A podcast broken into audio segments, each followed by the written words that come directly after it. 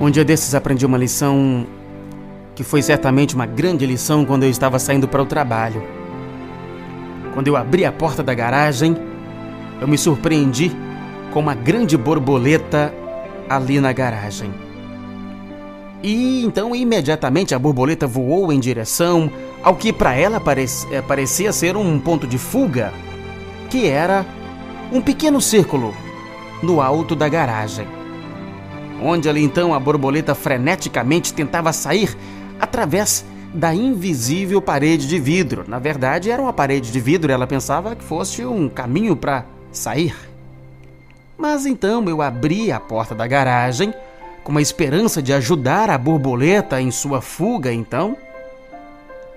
Isto, porém, fez com que a borboleta voasse para mais alto e mais alto até ficar presa a uma teia de aranha. Eu, então, temendo que a, que a borboleta acabasse morrendo, presa ali na teia de aranha no alto da garagem, eu apanhei uma vassoura e ajudei a borboleta a escapar das finas linhas. Nisto, então, a borboleta retornou furiosamente a agitar as suas asas, batendo contra o vidro, que era, no entendimento da borboleta, então, o caminho de fuga. Mas ela permanecia presa ali na garagem.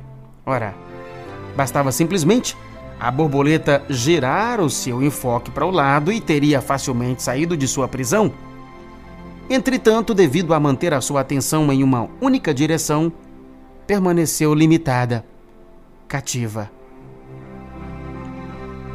Observando a borboleta, percebi que em nossa vida muitas vezes nos vemos em situações semelhantes, onde basta mudar um pouco o enfoque e facilmente encontraremos a saída. Gospel.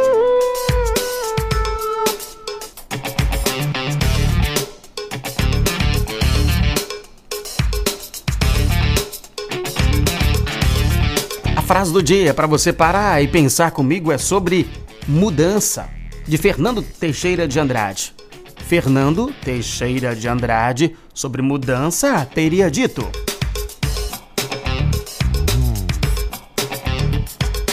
Há um tempo em que é preciso abandonar as roupas usadas que já têm a forma do nosso corpo e esquecer os nossos caminhos que nos levam sempre aos mesmos lugares.